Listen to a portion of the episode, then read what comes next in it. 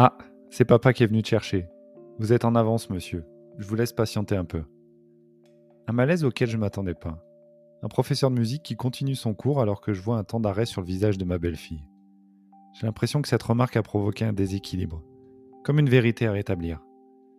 Alors probablement d'une façon maladroite, j'ai glissé un ⁇ Je suis pas son père mais son beau-père ⁇ Rien de très important pour ce professeur finalement, mais j'ai cru voir dans le regard de cet enfant la nécessité de rectifier.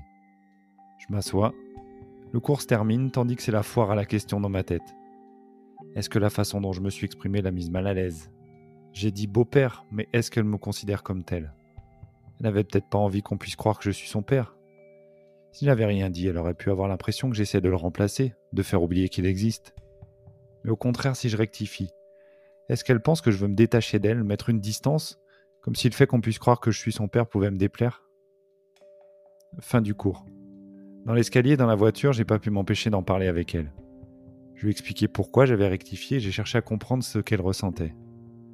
J'ai vite compris qu'il s'agissait d'un conflit de loyauté.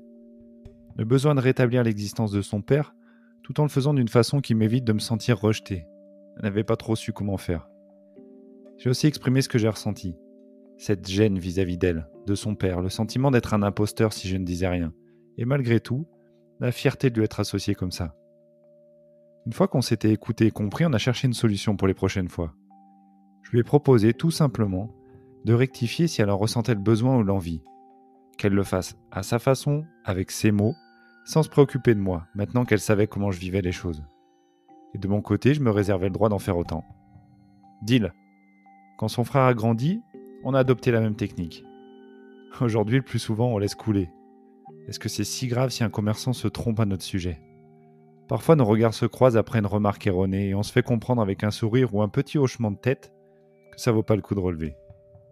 À force, j'ai appris à faire passer le message avec une note d'humour. Il est grand cet enfant, comme son père. Oui, leur père est grand, mais un peu moins que moi. Ce sont bien mes enfants, mais ce n'est pas moi qui les ai faits. Ils ont un papa. Ils seraient pas aussi beaux si j'étais leur père. Je crois qu'il y a plus de malaise aujourd'hui. J'ai même eu droit à des remarques spontanées. Ça me dérange pas qu'on puisse croire que tu es mon père. Et puis on va pas passer 5 minutes à expliquer un truc sans importance pour celui qui m'écoute. Rien à ajouter.